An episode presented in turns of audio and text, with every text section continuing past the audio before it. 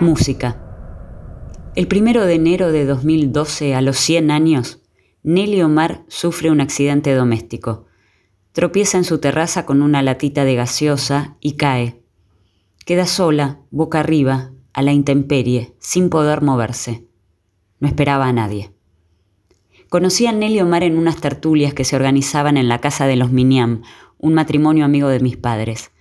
Artistas, intelectuales, periodistas y yo, en esa época aún no me incluía en la categoría de artistas, nos reuníamos en un departamento del barrio de Flores a pasar la tarde con la cantora nacional, como le gustaba que la llamaran.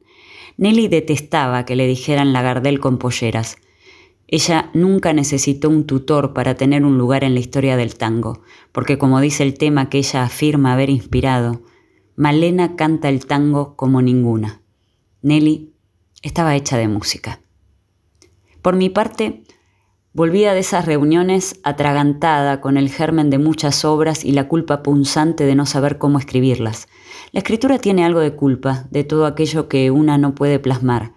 Culpa de no saber transformar las buenas imágenes en obras, ni siquiera como un mal cover de la realidad.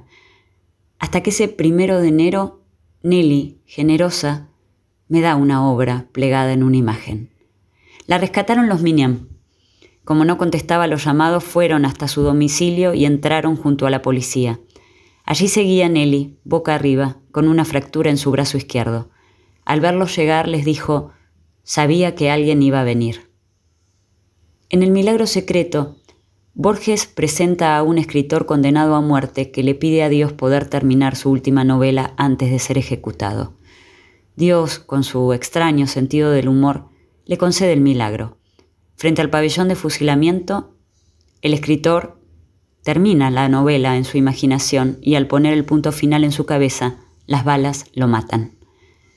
¿Qué finales habrá escrito Nelly frente a ese pabellón de estrellas que amenazaba con fusilarlas sin más? ¿Qué repertorio en la vida esquivo quiso completar durante esas noches de enero? ¿Qué conversó con Dios esta mujer de 100 años? Tengo la íntima intuición de que Nelly le pidió que alguien escriba una obra sobre esos dos días boca arriba, para que no se pierdan en la banalidad de una lata de gaseosa mal puesta y de una vieja tirada en una terraza. Tengo la íntima certeza de que si existe un Dios, el milagro de convertir esa imagen en obra me fue encargado a mí.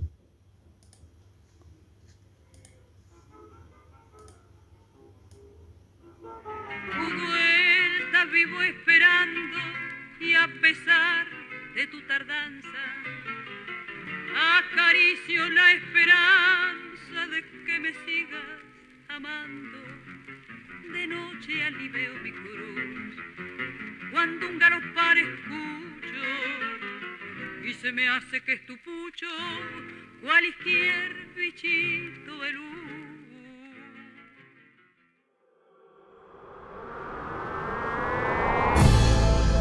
Las listas una publicación sonora de Editorial Libreto.